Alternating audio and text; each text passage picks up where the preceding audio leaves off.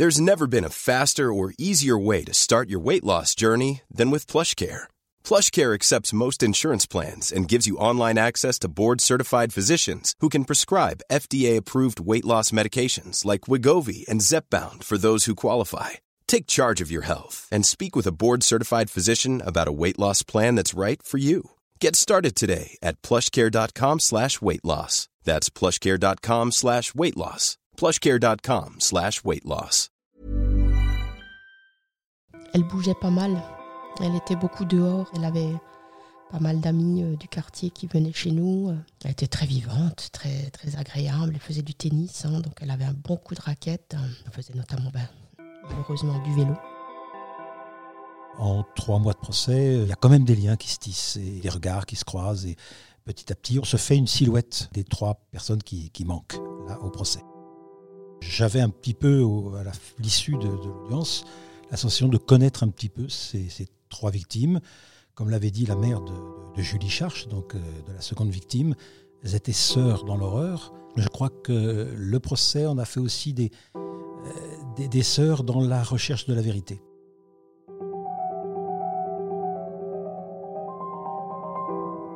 En 2007, la Cour d'assises du Bas-Rhin à Strasbourg organise le plus grand procès de son histoire.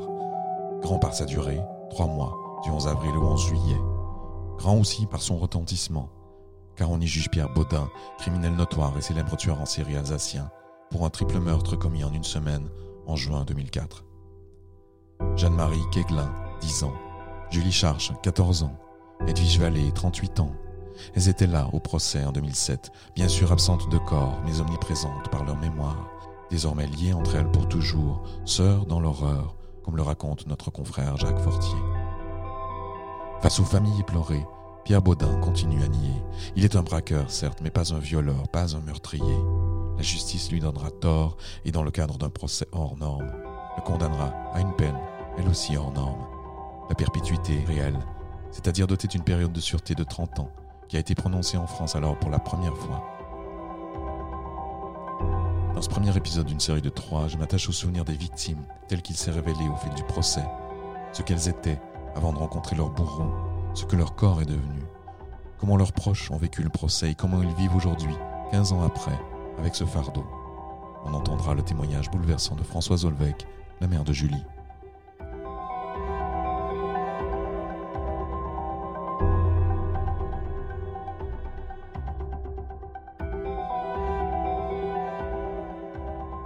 Keglin, 10 ans, enlevée dans son village, Rino, le 18 juin 2004, alors qu'elle jouait à ramasser des balles près du terrain de tennis. Son corps a été retrouvé le 29 juin par trois enfants, à demi immergés dans un ruisseau, à Kierneck, à Valf, 20 kilomètres plus loin. Elle était la septième d'une fratrie de huit enfants.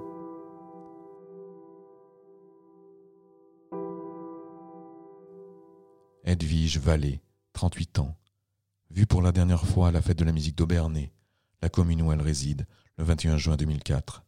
Retrouvée morte le lendemain dans un ruisseau, long de l'eau, à une dizaine de kilomètres de là, à Indisheim. Elle avait une petite fille de 4 ans.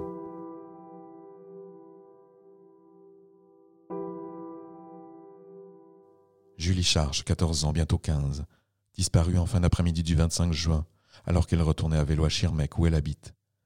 Elle venait de passer l'après-midi chez une copine à Russe, un village voisin.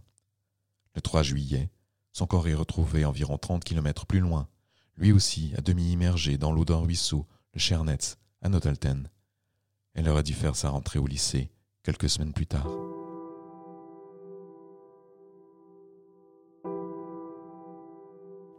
Le cortège funèbre des innocentes, trois femmes, dont deux enfants. Leur seul point commun a été le dernier, leur rencontre avec Pierre Baudin, le tueur en série alsacien. Mais il sera question de lui plus tard. Dans ce premier épisode, j'aimerais qu'on s'attache d'abord aux victimes. Qui étaient-elles et qui sont-elles encore pour leurs familles, leurs proches, ceux qui les ont aimées et qui les aiment toujours? Dans un procès criminel, on s'attarde toujours sur l'histoire des victimes. Il faut établir aussi clairement les faits. Pour les familles, c'est un moment difficile, d'autant plus qu'ici, les faits sont terribles. Mais c'est aussi le moment où, d'une certaine façon, on honore leur mémoire. On apprend leur personnalité. On constate combien elles ont été aimées. Ce qui, par contraste, rend d'autant plus horrible le déferlement de haine dont elles ont fait l'objet. Jeanne-Marie avait des activités d'enfant de 10 ans. Elle aimait beaucoup, par exemple, trouver des balles perdues aux abords du terrain de tennis communal.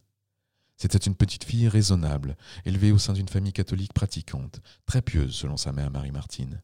Naturelle, toute simple, avec du caractère et beaucoup de volonté, a rappelé son père Dominique à la barre. Un peu garçon manqué aussi, espiègle, enjoué, selon ceux qui l'ont connu, le brin de gaieté de la famille. Ce jour-là, le 18 juin, elle avait dit Maman, je vais faire un tour. C'est sa mère qui raconte lors du procès. Elle dit que Jeanne-Marie avait laissé tomber la lecture d'un club des cinq et pris son vélo pour aller au terrain situé à 250 mètres de la maison. Elle y allait toujours avec l'un de ses frères, cette fois. Elle était seule. À l'heure du déjeuner, elle n'était toujours pas rentrée. C'est son frère qui a ensuite retrouvé le vélo de sa sœur, abandonné près du terrain de tennis. Edwige Vallée était l'aînée de trois enfants. À 38 ans, elle avait une petite fille, âgée de 4 ans. On l'a décrit en audience comme ayant un air juvénile, portant les cheveux courts, discrète, un peu naïve, très gentille, toujours prête à donner un coup de main, mais dotée aussi d'un caractère affirmé, très indépendante, aimant camper seule à la belle étoile, pour combattre les nuits d'insomnie provoquées par un lancinant mal de dos qui la faisait souffrir à la suite d'un accident du travail ayant atteint sa colonne vertébrale. Séparée du père de sa fille, elle vivait de maigres ressources. Malgré ses obstacles, elle aimait la vie, était attirée par le bouddhisme. Le 21 juin, elle décide de sortir, d'aller faire un tour à la fête de la musique d'Aubernay, où elle habite. À 23 heures, on l'a vue pour la dernière fois. Julie Charche est l'aînée d'une famille de quatre enfants de Schirmeck. Elle s'occupe beaucoup de ses frères et sœurs malgré quelques chamailleries. Une grande sœur attentionnée. Euh, Fabien avait donc euh, trois ans au, au, moment des fêtes. Donc, euh, ce que je me rappelle de deux, c'était euh, une chamaillerie pour le fauteuil devant la télé que je n'ai plus, c'est sa voix. Ça, je ne m'en rappelle plus. La voix d'une ado souriante, énergique, sportive, serviable, selon sa mère Françoise. Bonne joueuse de tennis, Julie s'apprêtait d'ailleurs à partir en colo, quelques jours plus tard, pour y pratiquer son sport favori. Elle devait fêter ses 15 ans cet été-là, juste avant la rentrée au lycée, qui n'inquiétait pas cette excellente élève. Le matin de sa disparition, elle avait d'ailleurs passé avec succès les épreuves de mathématiques du brevet des collèges. Sa mère, Françoise, son père, Jean-Claude, étaient très fiers d'elle. Je me rappelle d'une euh, réflexion d'un de ses copains de classe qui, Jean, qui m'a dit après la rentrée, il y avait une place de vide. Le 25 juin 2004, Julie avait déjeuné à la maison, puis elle était partie à vélo vers 14 heures pour se rendre chez une amie, à Russe, où elle allait passer l'après-midi. Elle devait rentrer à 18 heures tapante. Elle était toujours ponctuelle ce soir-là. Elle a quitté son ami à 17 heures. Sur la route, entre Russe et Schirmeck, on ne l'a su que bien plus tard. Des témoins ont vu s'arrêter près de la jeune cycliste une Ford blanche. Le modèle conduit par Pierre Baudin. Pour moi, elle n'était pas morte. Donc, euh, elle avait fait une fugue. J'étais convaincue qu'elle avait fait une fugue. Hein. Je me faisais un tas de films différents. Pour moi, elle était partie à vélo et euh, voilà, elle était partie. J'avais eu un, petit souci euh, une question de téléphone portable. Il y avait eu une petite friction. Je me suis dit, bon, c'est peut-être la goutte qui a fait déborder le vase. Et puis voilà, hein, c'était une ado. Hein. Et donc, je m'étais dit, bon, ben voilà, elle s'est pris la tête, ou je sais pas, il y a eu quelque chose qui a déclenché et elle est partie. Mais elle va revenir, de toute façon, il n'y a, pas, a pas de problème. Elles ont été euh, liées par, euh, par ces événements-là. Et effectivement, elles sont, elles sont parties euh, toutes les trois ensemble. Elles se sont retrouvées. Je pense que quelque part, elles sont ensemble. Julie, Jeanne-Marie, Edwige, trois victimes liées par leur destin effroyable. Les trois sont disparues la même semaine. Elles ont été retrouvées toutes à demi immergées dans des cours d'eau. Le mode opératoire est similaire, un enlèvement, des corps partiellement dénudés comme à la hâte, et surtout de terribles sévices sexuels de nombreux coups de couteau, des ablations parfois pratiquées avant la mort. Un véritable calvaire. L'émotion est grande dans toute l'Alsace, dans toute la France. Maître Moser, avocat des parents de Julie Charche depuis 2004, l'a vécu de près. Je me suis beaucoup, beaucoup attaché à cette famille, à, euh, Françoise Charche et Jean-Claude. Je voyais des parents euh, désemparés, je voyais des parents euh, plongés dans le malheur, dans l'affliction. non seulement, non seulement leur petite Julie a été assassinée, mais en plus de ça, elle a subi des sévices sexuels. Son corps a été mutilé par, par Pierre Baudin. Julie est la dernière retrouvée le 3 juillet par un promeneur, malgré des recherches de grande envergure débutées dès sa disparition. C'est seulement à partir de cette date que le lien entre les trois victimes est fait, un lien qui pointe rapidement vers Pierre Baudin, grâce notamment aux empreintes génétiques. Je suis convaincue euh, que Julie nous a donné la clé. Ça, c'est quelque chose aussi qui m'anime. C'est qu'avant Julie, il n'y avait pas d'éléments qui nous renvoyaient à Baudin. Son erreur a été de rencontrer Julie. Elle s'est débattue, ça j'en suis convaincue. Elle ne pouvait pas se laisser faire. Elle avait un bon coup de raquette, elle avait de la force, elle était euh, physiquement euh, bien constituée. Hein. C'était, c'était pas un gringalet, donc euh, elle a dû lui donner du fil à retordre. D'ailleurs, je me rappelle de la photo de Baudin avec le cocard qu'il avait, ça quand on me l'a montré, voilà, celle-là je me rappelle. Je me suis dit, ma fille, bravo, tu, tu t'es défendue. On s'aperçoit rapidement que les trois corps, maltraités de la même façon, ont été abandonnés dans un rayon de 15 km autour de Bourgheim. Bourgheim ou dans une caravane, à l'intérieur d'une casse tenue par une connaissance, vit Pierre Baudin depuis sa libération de prison quelques semaines auparavant. À vrai dire, les enquêteurs l'avaient à l'œil depuis un certain temps déjà. Le 30 juin, ils avaient d'ailleurs placé Pierre Baudin en garde à vue, puis l'avaient libéré ne disposant d'aucune preuve.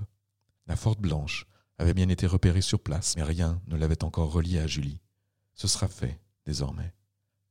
Les enquêteurs avaient à l'œil Pierre Baudin, car il était déjà bien connu de la justice. En 1992, euh, Baudin euh, s'échappe de l'hôpital psychiatrique de Erstein et pendant trois jours, il commet des, crimes, des délits dans toute l'Alsace. Il est d'ailleurs pourchassé par euh, les gendarmes et les policiers de toute la région. Et donc il accumule crimes et délits et il passe aux assises de Colmar en 1994, donc c'est le premier procès que j'ai vécu. Et là, euh, je fais sa connaissance et je vois devant moi un gaillard qui semble complètement délabré au plan physique, il se traîne, au plan euh, psychiatrique, il dit tout et n'importe quoi, et il veut en clair se faire passer pour un pauvre diable complètement démuni physiquement et intellectuellement. Moi, je fais valoir que c'est un simulateur absolument extraordinaire qu'il ne faut pas tomber dans le panneau. Et je fais valoir également que c'est un dangereux criminel susceptible de récidiver. Et malheureusement, l'avenir va démontrer que mon point de vue était justifié. Braqueur depuis les années 70, violeur depuis les années 90 et enfin tueur en série. Pierre Baudin a une longue histoire de criminalité, une histoire marquée par la violence, qui a connu un tournant en 1992. Détenu pour une série de braquages commis à la fin des années 80, qui n'étaient pas ses premiers faits d'armes, Pierre Baudin avait montré des signes inquiétants en détention. Catatonique, incapable de se déplacer seul, de faire quoi que ce soit seul d'ailleurs, il avait été interné au centre hospitalier d'Erstein. Et un jour, miracle, le grabataire, profitant d'une fenêtre ouverte, se lève soudain et s'enfuit. Suite une cavale de plusieurs jours marquée par plusieurs agressions, dont un viol sur une femme qui en est restée marquée à vie, et une tentative de meurtre sur un policier de Colmar. Atteint de deux balles dans la tête, celui-ci s'en sort après une période de coma. On s'attardera dans un prochain épisode sur la personnalité complexe de Pierre Baudin. Pierrot le fou ou grand simulateur, homme aux multiples visages, qui pouvait s'avérer d'une extrême violence ou bien doux comme un agneau, pris de brutales pulsions, mais pouvant aussi faire montre d'une grande piété. Il vénérait la Vierge Marie.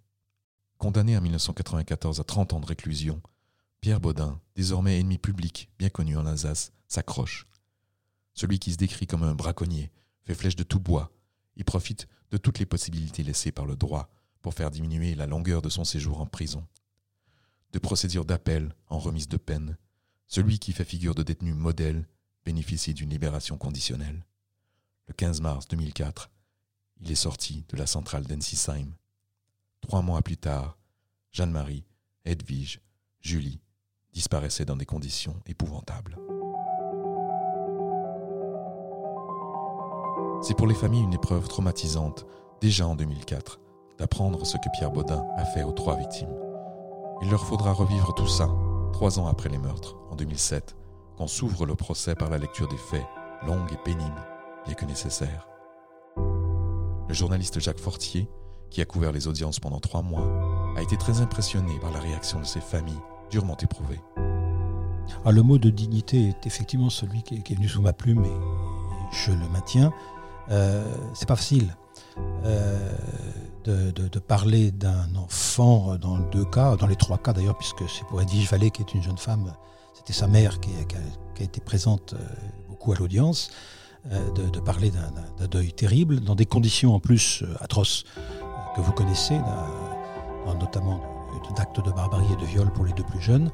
Euh, ceci dit devant 60, 70, 80, une centaine de personnes dans une salle d'audience, euh, après trois ans d'instruction, c'est lourd.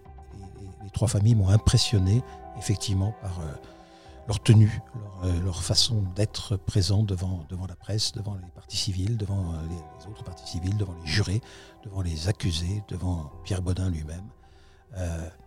je ne sais pas sous les dans la bouche des familles que sont venus des mots comme le monstre, le pervers, la bête et tout. Ça, ça a été des formules d'avocats parfois. Mais il n'y a jamais eu ça. Je crois que pour les trois familles, malgré l'horreur que leur inspirait cet homme, c'est resté un homme en face d'elle. Ça, c'était important.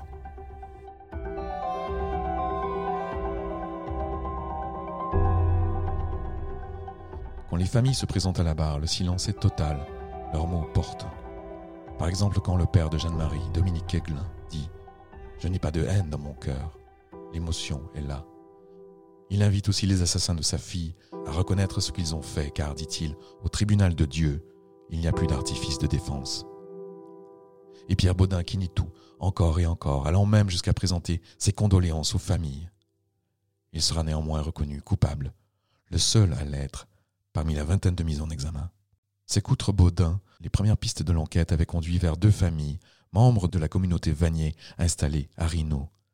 Interrogés au sujet de la disparition de Jeanne-Marie, à la suite de témoignages d'enfants du village, ils étaient passés aux aveux, puis s'étaient rétractés, dans une série de retournements de situation qui, au fil des trois ans qu'a duré l'instruction, auront confondu force de l'ordre et magistrats.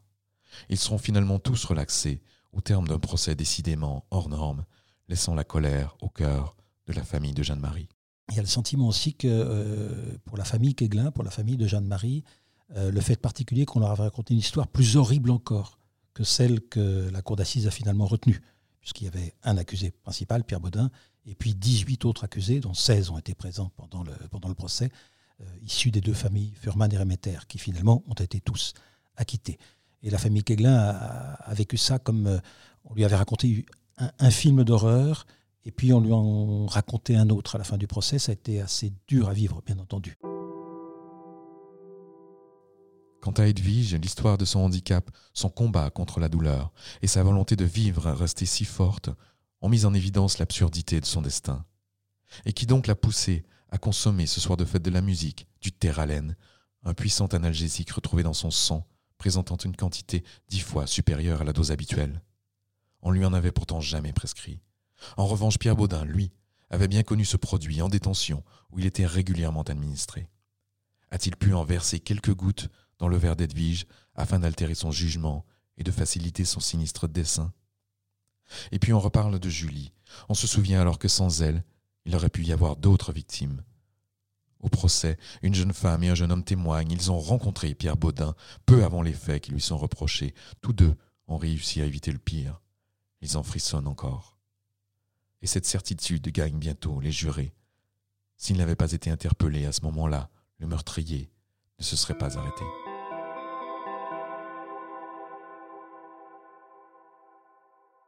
Quinze ans après le procès, 18 ans après les faits, Françoise Olvec, la mère de Julie, veut retenir le mouvement de solidarité qui a soutenu la famille dans ces moments épouvantables. Le sentiment prédominant, c'est la solidarité qui s'est, mise en place. C'était. Euh, maintenant, avec le recul, c'était vraiment incroyable. Sur le moment, j'en avais pas conscience, hein, puisque je ne voyais euh, quasiment pas la moitié de ce qui se passait, mais crois que ce que je peux dire, c'est que franchement, la vallée de la Bruche, euh, chapeau. Hein, euh, ils ont été là, très là. Ils sont encore là. Et tout le monde a été vraiment très très solidaire. On a, on a été très soutenu par euh, toute notre famille, toute, tous les, voisins, les, les, amis, les, collègues de travail, le milieu professionnel nous a beaucoup soutenu également, nous a permis de faire pas mal de choses. Je crois que j'aurais demandé à quelqu'un d'aller décrocher la lune, il aurait été le faire. Hein. Il y avait notamment cette manifestation aussi incroyable à Colmar il y avait plus de 5000 personnes, je crois, qui, ont manifesté.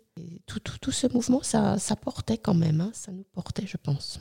Le 10 juillet 2004, une marche silencieuse est organisée à Colmar. La famille de Julie a écrit une lettre pour inviter celles et ceux qui veulent manifester compassion et solidarité aux victimes de Pierre Baudin, celles et ceux qui, en tant que citoyens responsables, réclament à bon droit une initiative forte des pouvoirs publics, une mesure de nature à donner enfin à l'autorité judiciaire les moyens indispensables pour lutter efficacement contre la criminalité, et spécialement la criminalité violente et dangereuse. Ils étaient là, tous réunis, pour rendre hommage aux victimes actuelles et passées de Pierre Baudin et pour rappeler à prévenir la récidive. La famille d'Edwige Vallée est là, tout comme celle de Jeanne-Marie. Il y a aussi Paul Grazi, le policier blessé lors de la violente cavale de Colmar en 1992. Il est là, avec ses enfants et la femme qui a été violée dans sa voiture à cette même époque par le criminel en cavale, elle est venue elle aussi, tous victimes du même homme, Pierre Baudin. Je dirais qu'on nous a poussés dans un bain de mer et qu'on apprend à nager. On tâche d'avoir la tête hors de l'eau et on continue à avancer. De toute façon, il y avait euh, frères et sœurs euh, aussi, hein, donc euh, à assurer leur avenir. Je crois que j'ai fait tout mon possible pour qu'il y ait le moins de, de casse au niveau d'Hélène, de, Claire et de Fabien, parce que c'était très important pour eux de pouvoir continuer aussi avec cette histoire. Et je me disais que si moi je sombre, j'ai peur de les emmener avec. Donc euh, non, il fallait pas. L'association Fondation Julie, encore active aujourd'hui, a été créée à ce moment-là, avec la volonté de ne plus seulement subir, mais d'agir. J'ai toujours pas de haine, hein, euh, je ressens rien. C'est de l'indifférence et c'est particulier.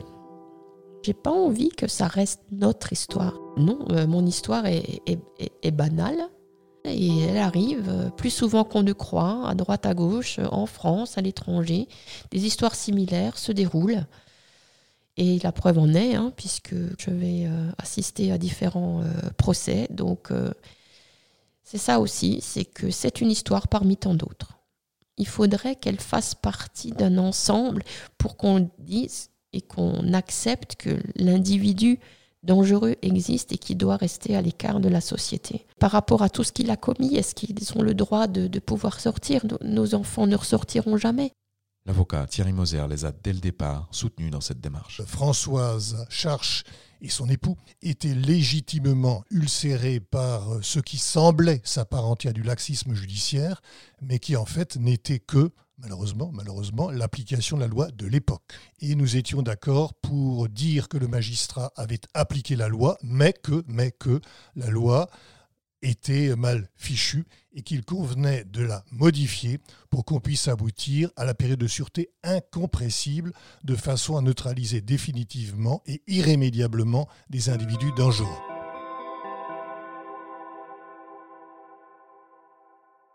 J'ai envie de dire euh, intrinsèquement, hein, moi toute seule, ça va. Je n'ai pas de soucis particuliers. Je vais bien, merci. Et Julie est toujours avec moi. Hein, il n'y a pas de lézard là-dessus non plus. Euh, je lui parle souvent. Ça fait partie intégrante de notre histoire. On vit avec. Je pense que les enfants et mon mari, c'est pareil. On n'a pas choisi, on nous l'a imposé. On ne peut pas le défaire, on ne peut pas le refaire.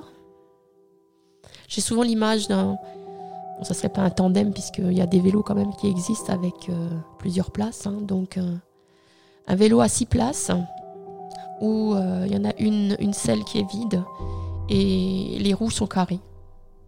on continue à avancer mais de temps en temps ça accroche quoi. Ça, n'est pas aussi fluide que ça aurait dû l'être.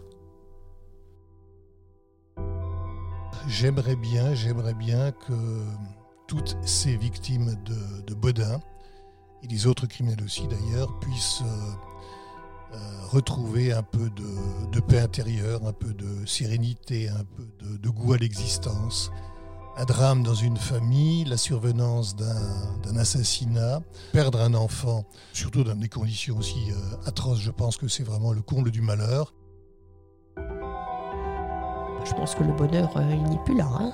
Au complet, il ne peut pas être. Les moments de joie, oui, ça, y en a, heureusement. Même au moment où on ressent de la joie, il y a une petite gêne la vie continue, hein, mais elle n'est pas du tout comme elle aurait dû être, comme elle aurait pu être. Julie, euh, qu'est-ce qu'elle serait aujourd'hui? Est-ce qu'elle aurait des enfants? Est-ce qu'elle aurait un copain? Est-ce qu'elle serait mariée? Qu'est-ce qu'elle aurait choisi? Ça, ces questions-là, je les ai toujours. Hein, ça, je les aurai toujours. Elle devrait avoir 33 ans au mois d'août cette année. Elle est tout le temps avec moi. J'y pense souvent.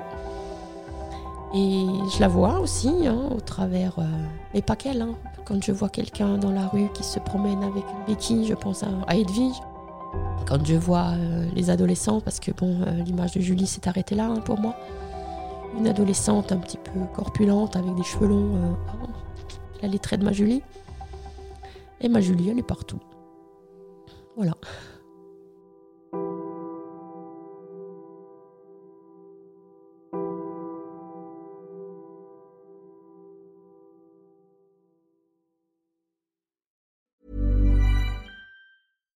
When you make decisions for your company, you look for the no-brainers. And if you have a lot of mailing to do, stamps.com is the ultimate no-brainer. It streamlines your processes to make your business more efficient, which makes you less busy. Mail checks, invoices, legal documents, and everything you need to keep your business running with stamps.com. Seamlessly connect with every major marketplace and shopping cart Schedule package pickups and see your cheapest and fastest shipping options from different carriers with rates up to 89% off USPS and UPS rates. And with the stamps.com mobile app, you can take care of mailing and shipping wherever you are. Make the same no-brainer decision as over 1 million other businesses with stamps.com. Sign up with code program for a 4-week trial plus free postage and a free digital scale. No long-term commitments or contracts. That's stamps.com.